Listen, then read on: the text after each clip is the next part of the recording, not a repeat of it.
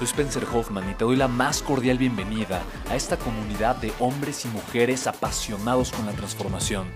Y es que sabemos que así tiene que ser la vida, habiendo tantos con la mente confundida y plomo en el corazón, desperdiciando su potencial y dejando su vida para después, para nunca.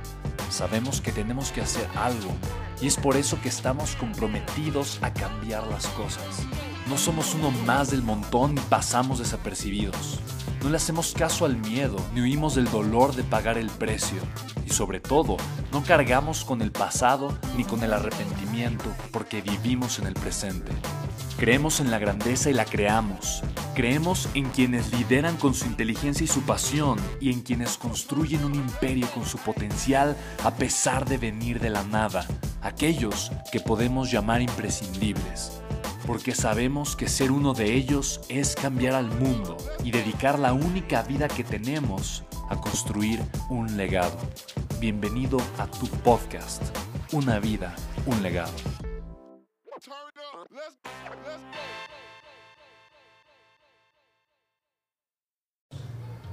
Ok, digo, primero, o sea, como tal es un poquito para mí egoísta pensar que yo puedo despertar el fuego en las demás personas. Yo no creo eso.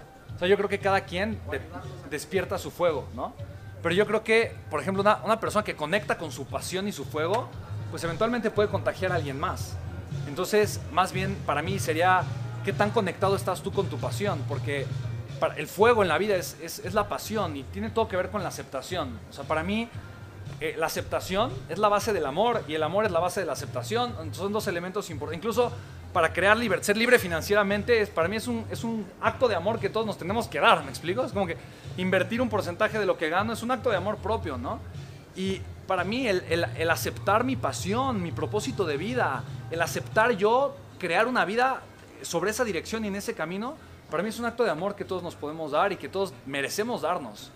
Entonces, mientras más pueda aceptar yo a qué viene este mundo, mientras más pueda conocer mi propósito, trabajar en definirlo, en encontrarlo, en puliendo, eh, utilizar mi propósito como herramienta para tomar acción, pues más fuego voy a comenzar a tener en mi vida. Voy a ser una persona más apasionada, porque voy a hacer lo que amo, ¿no? Por eso el libro que escribí se llama Deja de trabajar. Porque ¿a quién le gusta trabajar, honestamente? No, de entrada la palabra trabajar, ¿no? O sea, trabajar cuesta trabajo. Sea, de entrada, ¿no? La palabra es como, ay, trabajo, ¿no? Trabajar cuesta trabajo. O sea, nadie quiere estar teniendo que trabajar, ¿me explico? Entonces, de entrada esa palabra es una palabra que genera una neuroasociación difícil para las personas. Pero a todo el mundo le gusta hacer lo que le apasiona. No piensas en el dinero, no piensas en el tiempo, simplemente haces lo que te apasiona. Y si además de eso estás construyendo financieramente un vehículo que es sólido, entonces vas a tener una vida con propósito, ¿me explico? Yo creo que mientras más puedas hacer lo que te apasiona, vas a tener más fuego.